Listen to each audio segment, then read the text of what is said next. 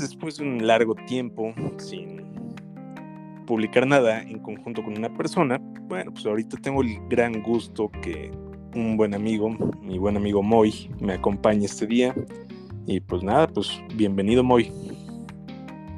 Edgar, antes que nada por la invitación. Pero bueno, a ver, cuéntanos un poquito de ti, Moy. ¿Qué, qué es lo que haces? ¿A qué te dedicas? ¿O, qué onda? A ver, cuéntanos.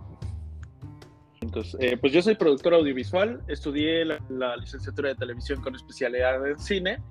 A partir de ahí, pues me empiezo a desempeñar como productor audiovisual para spots eh, desde universidades este, hasta agencias de carros. Una de las más grandes pues, ha sido Porsche y también nos desempeñamos últimamente en el ámbito inmobiliario.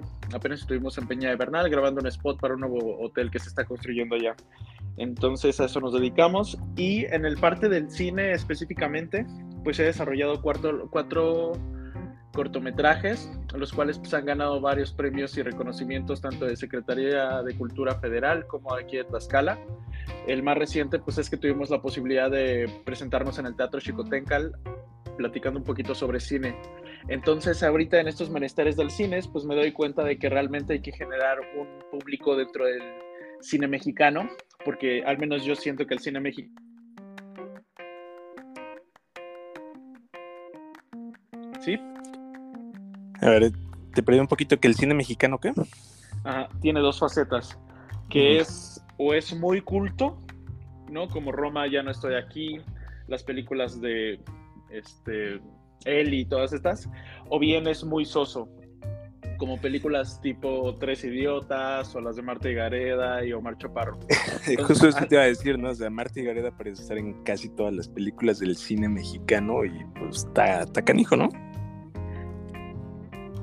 O sea, digo, la creo que hace falta mucha variedad.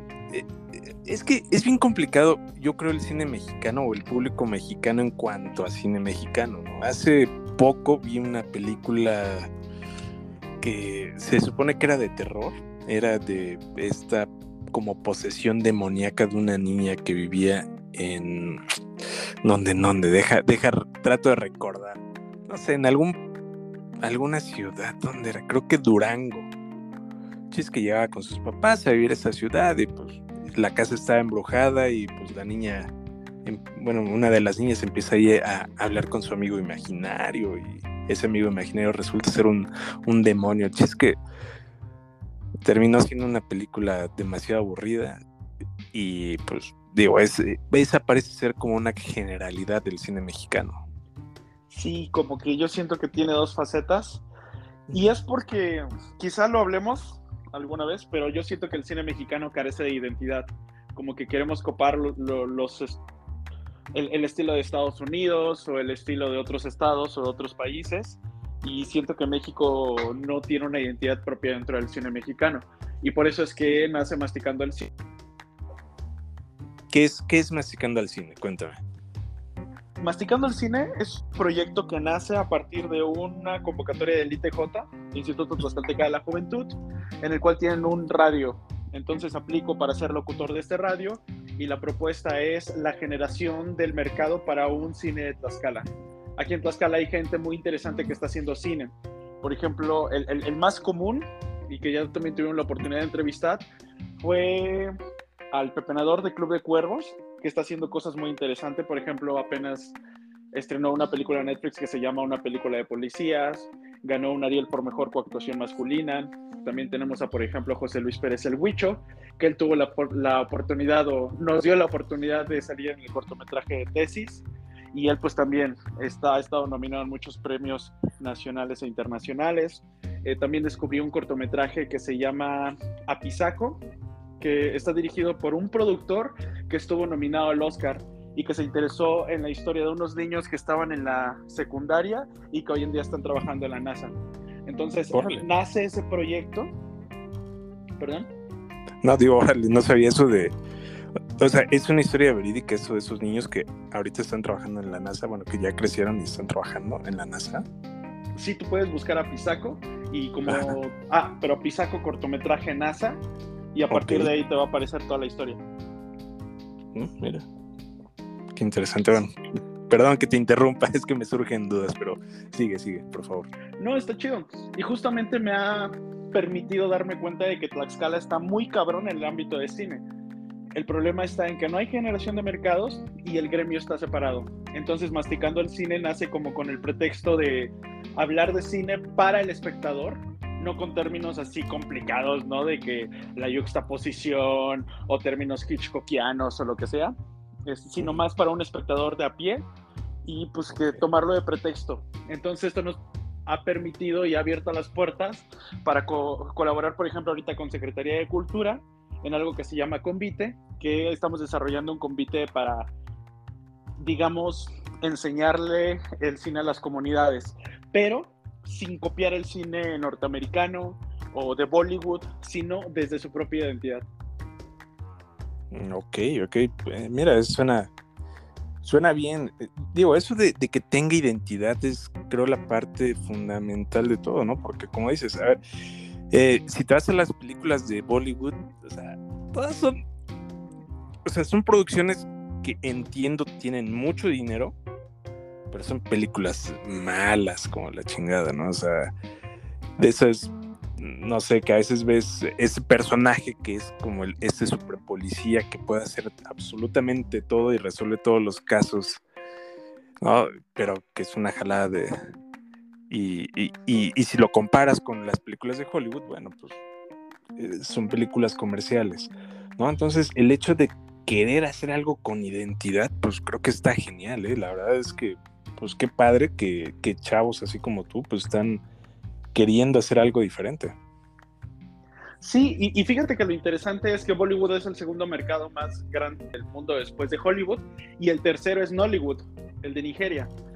Y nosotros nos puede parecer irrisorio eh, o risorio el hecho de que veamos estas películas, ¿no? Del super policía que con una bala mata a 20 vatos y la bala rebota en todos los árboles y son estas películas que nosotros vemos en Facebook cuando no podemos dormir y a nosotros nos dan risa pero es un mercado muy grande el de Bollywood porque a diferencia de México no depende del gobierno para su realización. Es decir, el público de la India consume su, su cine. Y si lo comparamos con el cine de Norteamérica, pues realmente es lo mismo. O sea, nos burlamos de James Bond, por ejemplo, que hablamos de policías, o si hablamos de abuso de guion de Batman, que muchas veces ha sido em, sobredotado por el guion. y, es como esta parte de, nosotros nos podemos reír de, del cine de Hollywood porque es absurdo, como por ejemplo en Rápidos y Furiosos, pero también el cine de Bollywood, pues esa es su identidad. Y las personas se sienten chingonas cuando ven a este policía de repente correr más rápido que un carro deportivo. Y a nosotros nos da risa, pero a ellos les gusta. Sí, claro. Oye, y, y ya que mencionas el cine de, de Nigeria, ¿cómo es el cine de Nigeria? O sea, no tengo idea. pero me, llama mucho la atención que sea el tercer mercado más grande. Fíjate que es muy similar al cine de la India. Y es que, mira, tiene bastante sentido que cuando nace el cine, ¿cuál fue el que se popularizó más? Normalmente, pues es el cine de Georges Méliès, y ahorita se me acaba de ir del nombre, pero también hay una directora mujer que empezó a hacer lo mismo de que Méliès que por ejemplo este vato era un mago, empieza a experimentar con el cine y pues sus primeras historias están súper fumadas, ¿no? Del hombre yendo a la luna, habla de extraterrestres en los años 1900, entonces es como algo absurdo. Entonces, si nos vemos, por ejemplo, nosotros comparamos la India o Nigeria, cuando llega esta tecnología, pues quieran experimentar con ella, ¿no? Haciendo explosiones, pantallas verdes y todo este tipo de detalle. Entonces, por eso es muy similar su cine. No, pues fíjate que uno, uno de mis muy buenos amigos estaba viviendo ahí en, Nigeria hace hasta hace un par de meses y bueno, pues sí, el choque cultural eh, pues comentaba que sí era algo fuerte, ¿no?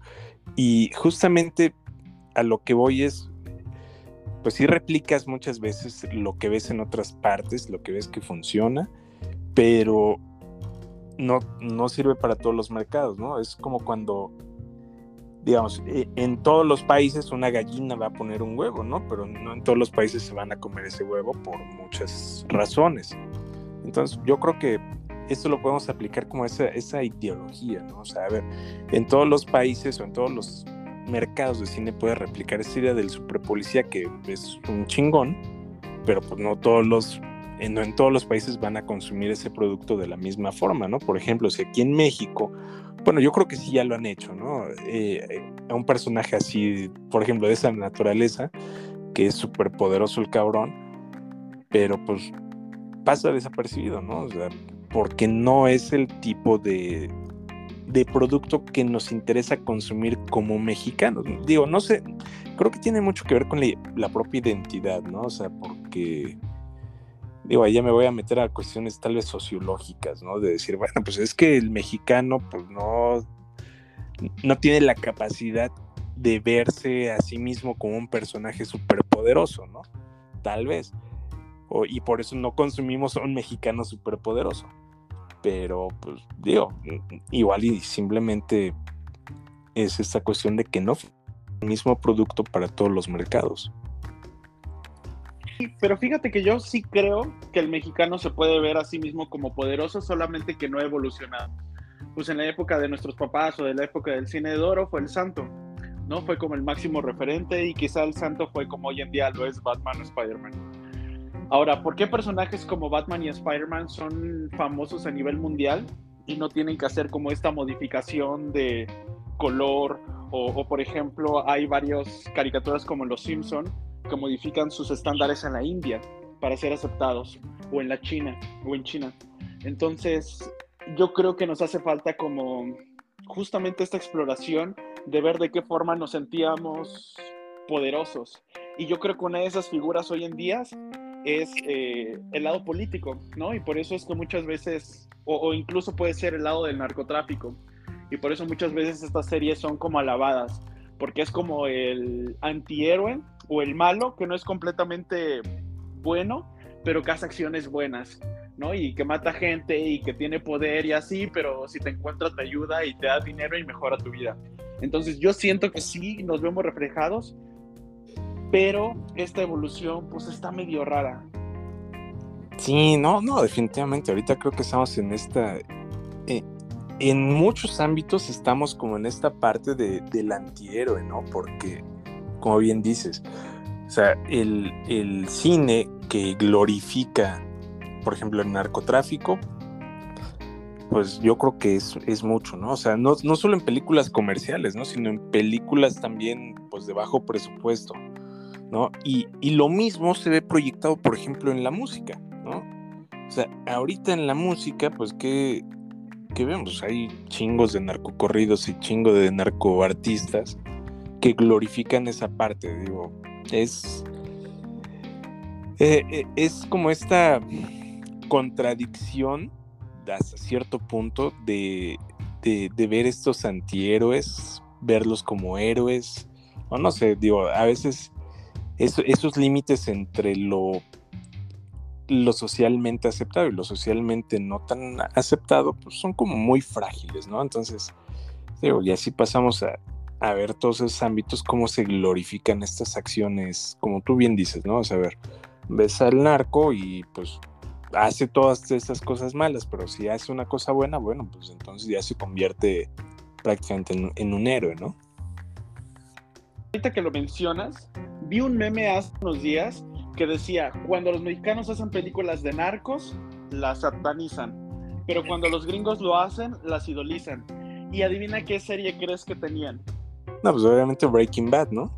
Exacto, pero los comentarios eran muy interesantes y unos decían, bueno, Breaking Bad realmente no busca endiosar a Heisenberg, ¿no? Por, bueno, alerta de spoiler, pues acá seguramente ya, si no lo han visto, les voy a arruinar, pero pues este vato muere y sufre, o sea, sufre realmente el transformarse en Heisenberg. Vemos esa transformación y es lo que lo hace interesante, contrario a los narcos, ¿no? De que, por ejemplo, este, en lugar de sufrir, por ejemplo, pues todo es glorificación. Es muy diferente a la cultura narco, narco mexicana, que pues vuelvo a lo mismo, ¿no? Yo creo que es como nuestro cine negro para escapar de la realidad tan violenta que tenemos. Sí, fíjate que ahorita que, mencionas esto de, las series de narcos, me acuerdo de una serie muy buena que solía ver, que era Las muñecas de la mafia. era buenísima, una serie colombiana de justamente de las novias de, los narcos o de las mujeres relacionadas con los narcos, pues es que también es una parte que a veces no vemos, ¿no? O sea, cómo viven las familias o podemos imaginar, ah, no, pues es que tiene su familia así en un nivel súper chingón y todo, ¿no? Pero pues también creo que también la pueden llegar a pasar mal. Y como dices, pues sí, en Breaking Bad, pues pinche Heisenberg, pues, pues se muere y sufre y realmente todo lo que hace o todo lo que todo lo que consigue de dinero, pues ni siquiera lo goza el cabrón, ¿no? Se muere antes de poder hacer algo y pues su familia se destruye, digo, una serie de cosas. Pero bueno, mira, creo que creo que ya, ya fue ya fue suficiente hablar de, de, narcos, ¿no? Como que me, me, deprime esta hora hablar de cosas feas. sí, bueno, pero el punto es justamente que el, el, cine mexicano está en una exploración de identidad y se me hace bastante interesante. Y esto tiene que ver por la forma en la que se hace. O sea, por ejemplo, las tres que mencionamos, que es Bollywood, Nollywood y Hollywood, pues dependen de un mercado totalmente privado, donde las películas sí son 100% un negocio. Aquí en México la forma de hacer cine pues, es el Eficine 189, que es un fideicomiso gubernamental de las empresas a través de los impuestos y realmente no pasa nada si tu película no se distribuye. O sea, porque a fin de cuentas se gana dinero por la producción, no por la distribución. Entonces eso conlleva un problema muy grande de que sí se está produciendo cine mexicano, pero solamente llega a las pantallas el mismo, ¿no? El, poquito que llega a vender y eso genera como un círculo vicioso de, hay otra vez esta historia, de o bien la burguesía viviendo en un ámbito pobre, o bien, eh, pues los pobres y nos muestran esta realidad nomás para ganar canes y irse a Europa. Sí, sí, esa parte que muestran, ¿no? La, la pobreza, el sufrimiento y cosas por el estilo, ¿no? Así que, puta, no, si viven re feo, viven re mal esos cabrones. Fíjate que hace poco vi una película que me pareció un tanto interesante. Eh, justamente fue filmada en Tlaxcala, tanto en Tlaxcala capital como en Huamantla y yo creo que en algunos otros parajes de ahí, ¿no? Eh, sale Ludvika Paleta o sea, en sí lo que me gustó de esa película fue que fue una historia interesante hasta cierto punto. Me gustó obviamente que, que fuera filmada en Tlaxcala y que se le diera ahí un pues un realce al estado, ¿no? O sea, porque al final de cuentas pues, también es importante que se muestre nuestro estado. Y digo, algo que no me gustó de la película, no sé si la viste, pero bueno, si no la viste, vela nomás por el final. O sea, al final eh, se supone que este niño está muy enfermo, necesita un trasplante de riñón y pues ya está hospitalizado el chamaco, ¿no? Y, y ya el papá le va a donar el riñón, pero pues ya no sabes qué sucedió porque acto seguido ya aparece como una como la escena así como medio difuminada un poco y pues ahí están en el cumpleaños del chamaco y según yo, y mi teoría es que se murió el niño y pues ya todo eso es como, como una ilusión, ¿no? Pero no lo sé. Pero bueno, lo que iba con eso es pues es bonito de repente ver Tlaxcala en, pues en la pues en el cine, ¿no? Sí, y justamente, por ejemplo, la vez que entrevistamos a Rol Briones, que es quien hace Pepenador en Club de Cuervos, pues él comentaba de que cuando ve una película, él no se siente identificado porque todos los personajes están como muy maniqueados, ¿no? En, en, este sentido de que o son buenos o son malos.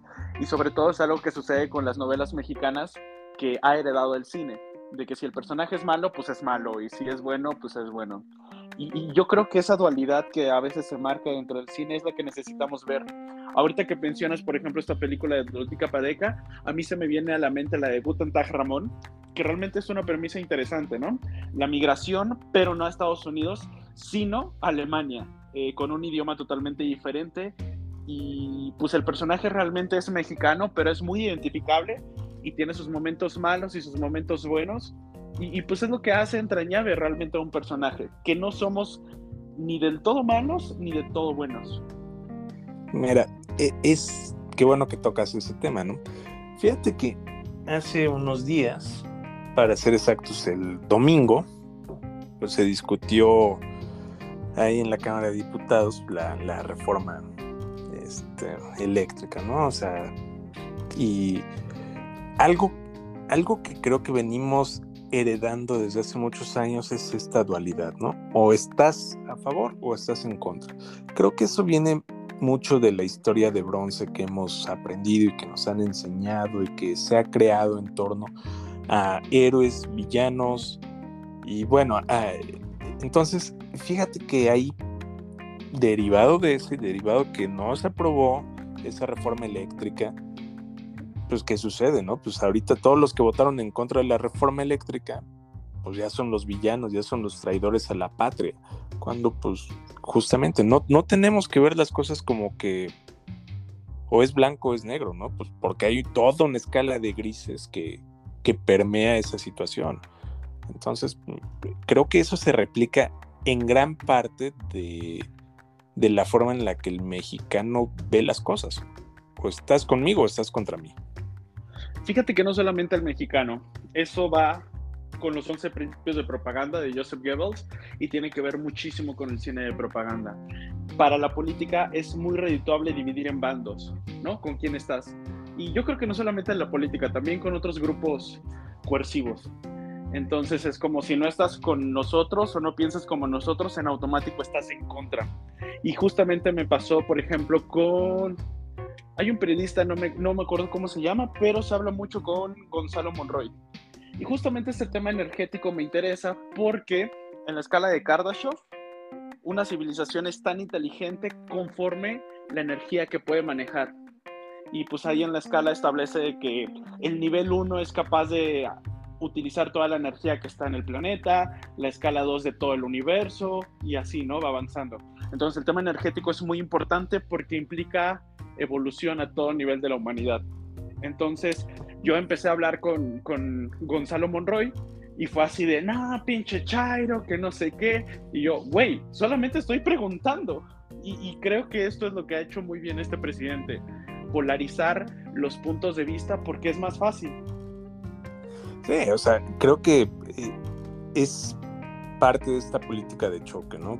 Polarizo, divido y pues justamente el discurso, si no estás conmigo, entonces estás contra mí, cuando pues, no necesariamente es así, pero, justa, pero le, le funciona muy bien, le funciona muy bien y lo sabe hacer muy bien, justamente porque pues no solo es su discurso, sino es el discurso de todos los grupos de choque alrededor de él y, de toda esta gente que, que lo apoye, que permea pues, las situaciones en, las que, en las que pues, él se involucra, ¿no? Por ejemplo, e, esta, esta reforma eléctrica y todo lo que tiene que ver con, con la energía y desde su eh, no sé, desde que la captas, desde que la generas, hasta cómo la distribuyes, cómo la vendes, cómo la... Todo este proceso, a final de cuentas, eh, cada quien obviamente le va a dar su toque y cada quien va a, hacerlo de la forma en la que mejor le parece, ¿no? Por ejemplo, esta reforma eléctrica optaba mucho por regresar a una cuestión que se llama estado máximo. El, ¿Qué es el estado máximo? Bueno, pues es cuando el Estado tiene el control, si no total, casi total, de todos los medios de producción. Y no solo de los medios de producción, sino es el que se encarga de ver que la gente tenga que comer. Es, es como el... Se convierte en este papá Estado, por así ponerlo, ¿no? Que cubre todas sus necesidades. Entonces, esa es, la, política, esa es como la visión que tiene. Entonces, que quiere por regresarle el monopolio de todo esto a, digamos, de, la electricidad en todos sus aspectos, bueno, pues a la Comisión Federal de Electricidad. Cuando, pues ha visto, al menos en México, en Latinoamérica y en muchos países, que el Estado no es un buen administrador. Entonces, es un despropósito. Si quieres que evolucione algo, pues tienes que darle competencia, ¿no? Porque si, si, si lo concentras en una parte, pues no va a crecer, no va a evolucionar. ¿O tú cómo ves? Fíjate que mm, también fue un tema muy dividido porque una vez vino Ángel Valderas, no sé si lo topes, em, pero vino aquí a Tlaxcala y terminamos cenando con él. El punto es que él me planteaba el otro lado de España, por ejemplo, ¿no? que es lo que más ponen los morenistas. Y otro aspecto muy importante es que ningún país deja la energía en manos extranjeras. O sea, por ejemplo, si lograron ver House of Cards, hay un conflicto energético, pero de los mismos estadounidenses con los mismos estadounidenses. Y, eso es muy interesante de ver, porque realmente ningún país deja algo tan importante como la energía en manos extranjeras, porque es el control total del país. Pero en este caso, para mí la política es una sábana que si te tapas la cabeza, destapa los pies. O sea, todas las leyes que tú vas a hacer, va a haber gente perjudicada y va a haber gente beneficiada. Entonces, en este aspecto simplemente nada más es un juego de ver quiénes iban a ser los beneficiados. O sea, porque, por ejemplo, si es un hecho de que ambas reformas tienen sus ventajas y desventajas. Por el otro lado, pues está hoy en día la reforma energética de Peña Nieto, ya lleva ocho años en funcionamiento y es así como de, ok, bueno, a ver, dime específicamente cuáles son las, los beneficios que yo voy a tener. Y por el otro lado, pues está, por ejemplo, CFE, que es una empresa que seguramente todos odiamos porque es un monopolio, porque no tienes más opciones, porque si te cortan la luz te jodiste, ¿no? Pero si hablamos, por ejemplo, de energías limpias, pues realmente la energía nuclear es la más limpia. Y, la, la, energía nuclear es muy cara y no se hace en los gobiernos porque hacer una planta nuclear es más de seis años. Entonces, pues a ningún gobierno le va a convenir hacer una planta nuclear.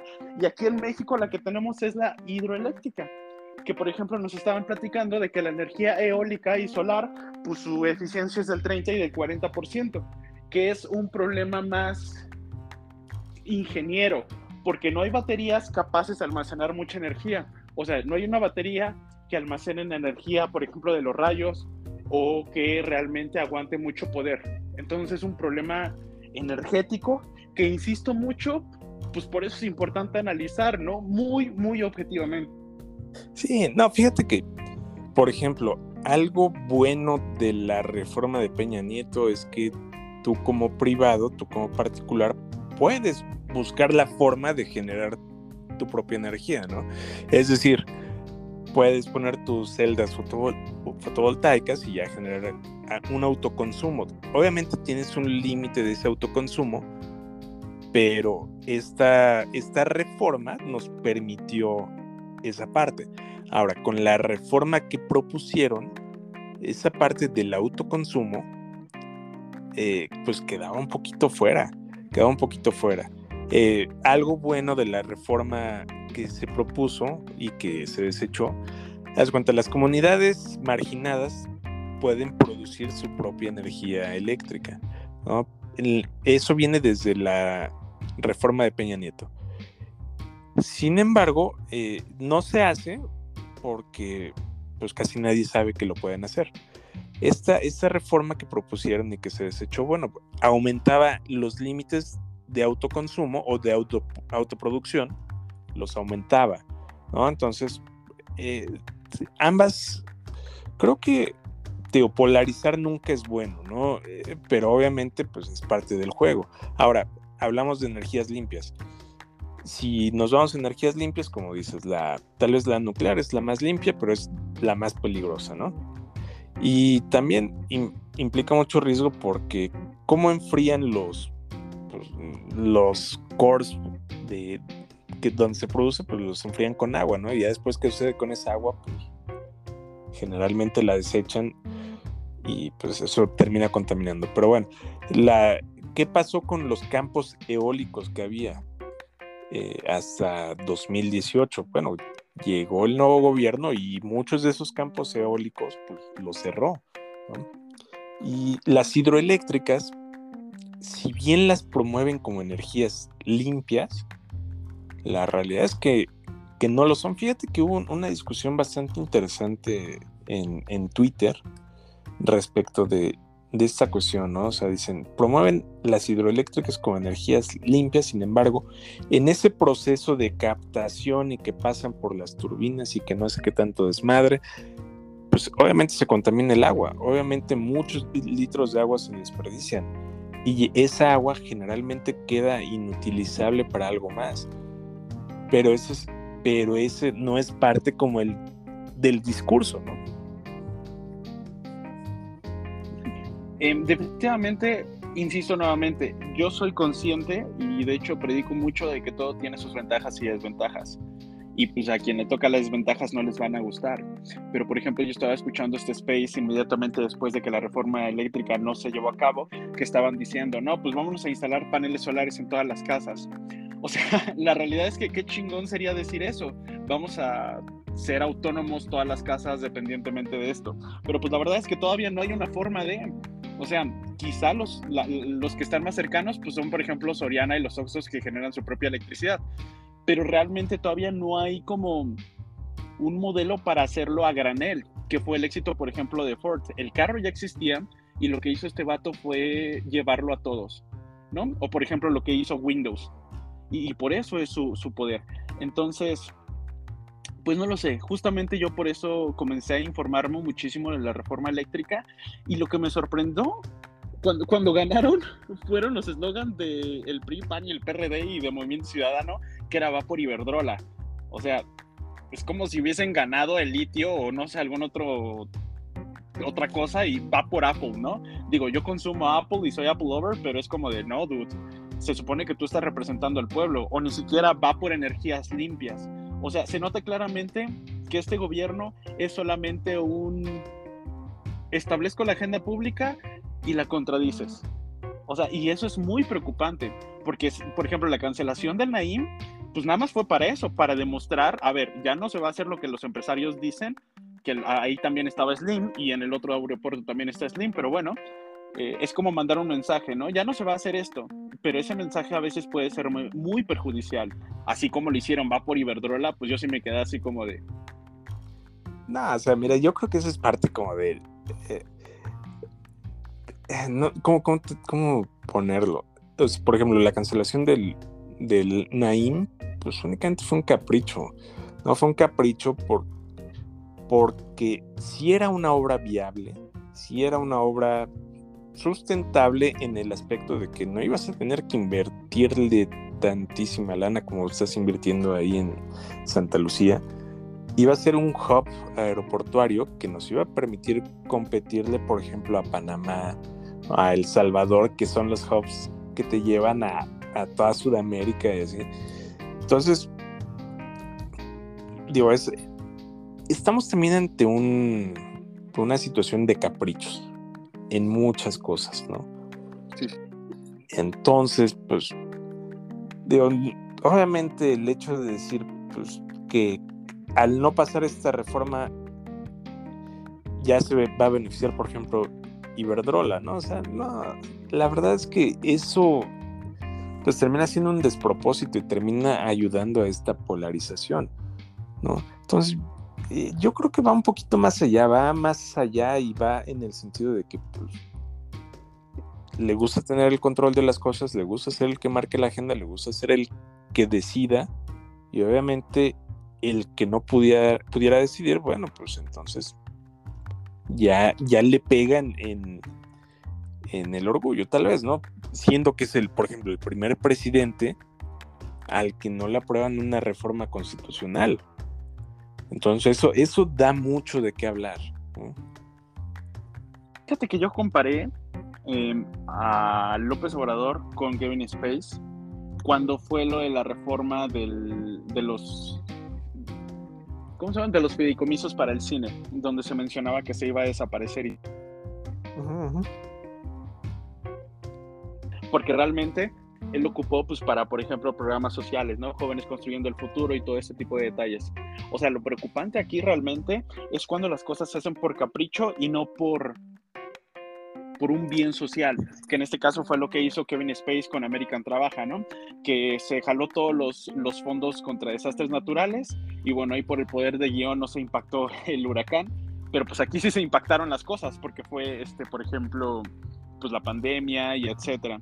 Y, algo muy preocupante de este gobierno que yo odio totalmente es que si es corrupto, que es mentiroso y que a fin de cuentas es una, es una guerra de caprichos, que insisto nuevamente, no es de a ver quién es más caprichoso. Sí, el presidente o las personas que se oponen y el partido que se opone al presidente. Y es como de, híjole, es bien preocupante. Al menos en el cine terminó bien parado porque, porque esta reestructura fue muy benéfica. Si quieres después hablamos exclusivamente de, estos fideicomisos, pero pues no siempre es así, ¿no? Como por ejemplo cuando inició con los desabastos de, de la gasolina y etcétera, etcétera. Sí, sí, eh, mira, también tocas un tema interesante. El, el financiar muchos proyectos, ¿no? Por ejemplo, jóvenes construyendo el futuro, sembrando vida y bla, bla, bla, bla, bla. Todos los proyectos de apoyo social que hay. Está bien, está perfecto. ¿Sabes cuál es el único problema? El único problema es que toda política pública debe de tener un proceso de graduación, por así ponerlo, ¿no? O sea, y, y desgraciadamente estos programas sociales no están encaminados a sacar a la gente de la pobreza.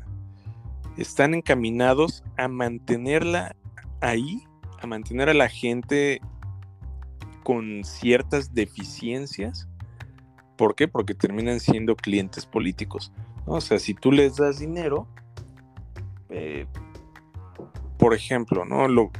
Y eso, eso ha sido siempre, ¿eh? no, no, nada más de este gobierno, sino ha sido siempre. Por ejemplo, antes que estaba oportunidades, bueno, oportunidades, te daba dinero por cada chamaco en la escuela, te daba dinero por esto, por lo otro, pero al final de cuentas, tú como familia que recibías el programa Oportunidades, pues eras un cliente cautivo, por así ponerlo, porque nunca ibas a salir de ahí, nunca ibas a, mejorar tu situación y tu condición de vida, nunca ibas a abandonar la pobreza.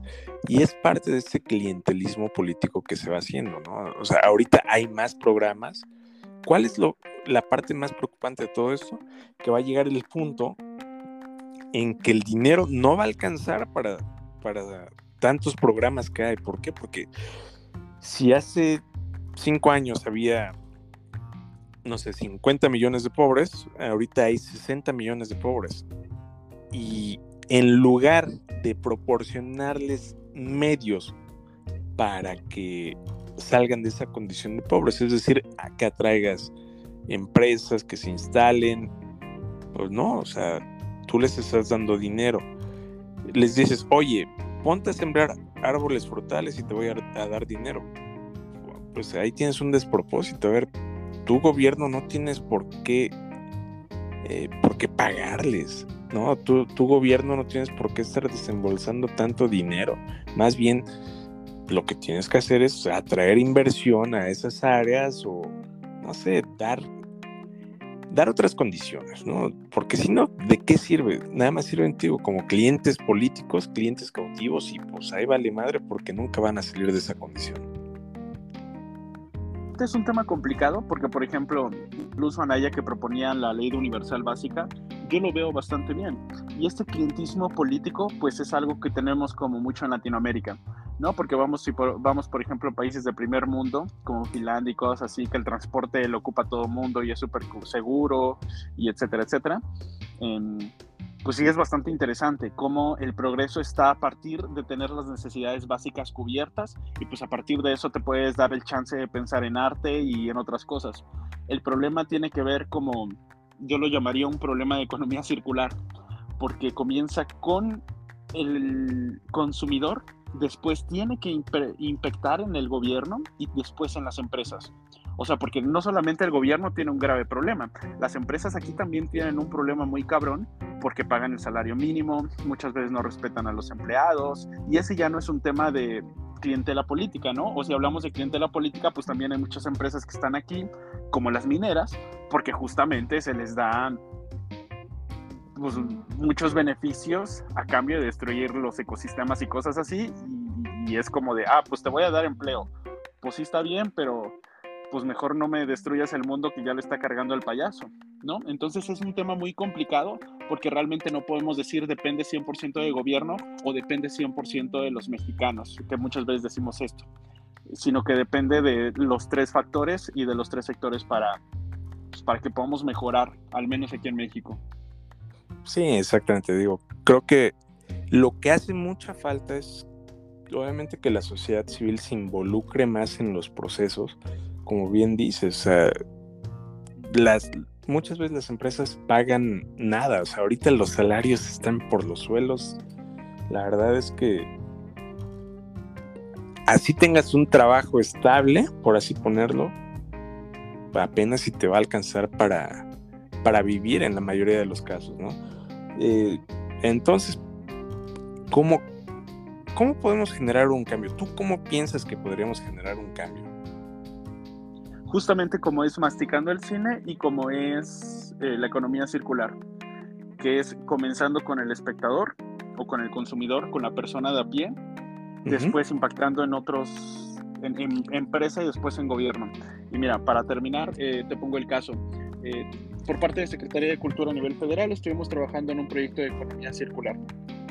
¿Y cuántas veces nosotros como, particulares no hemos participado en estas campañas de recoge basura del río Zaguapan o de X monte, vamos a limpiarlo? ¿No? Y después, ¿qué sucede con eso? Viene una empresa y tira toda su agua o seguramente nosotros nos hemos bañado en cinco minutos más de una sola vez, pero viene Coca-Cola y pues lleva toda tu agua en la cerveza que te tomas o la ropa. Entonces, es, necesitamos de estos tres ejes para poder salir adelante, responsabilizarnos perfectamente. Y esto depende de un factor económico, porque realmente gobierna, gobierno empresa y particular, nos movemos por un fin económico.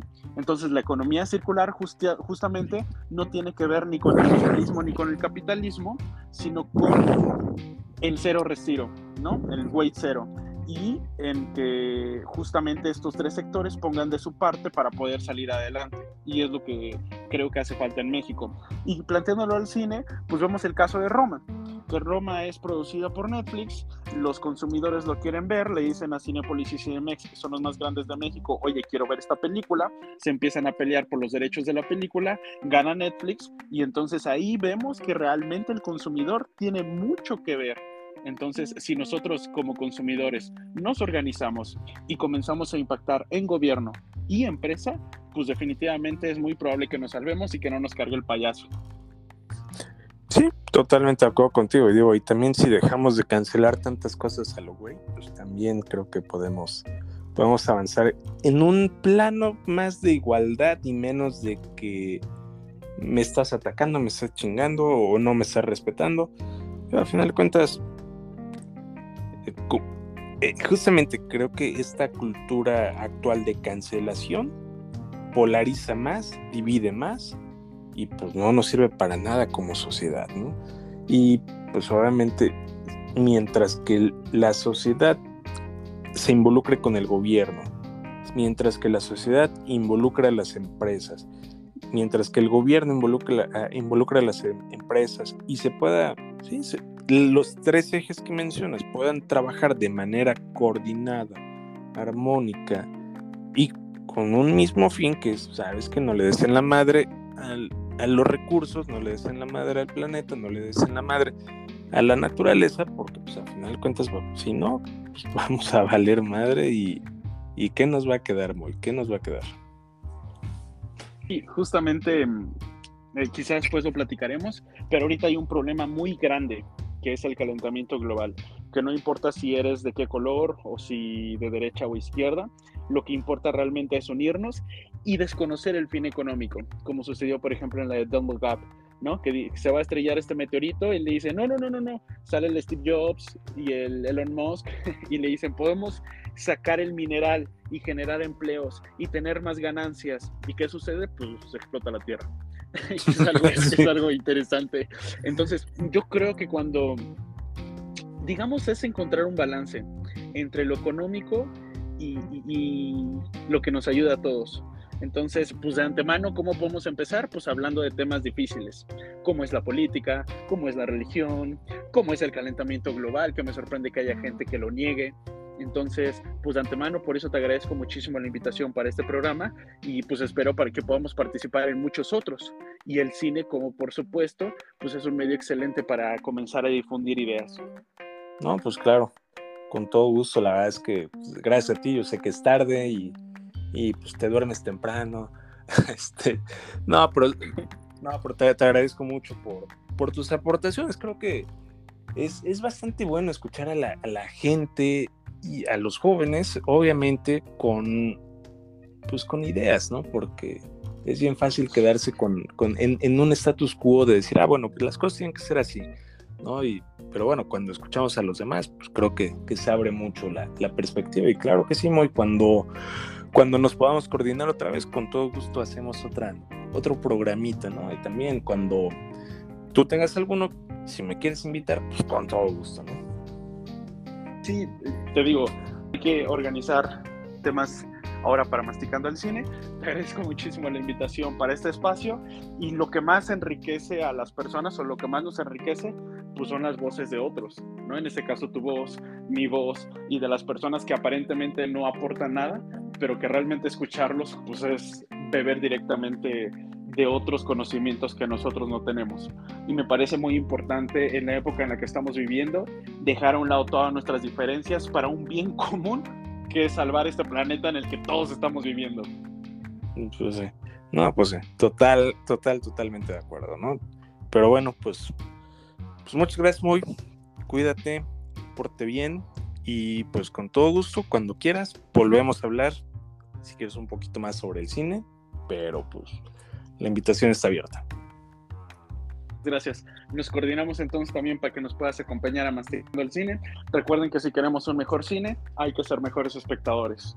Y en este caso, si queremos un mejor planeta, hay que ser mejores consumidores. mejores personas en general.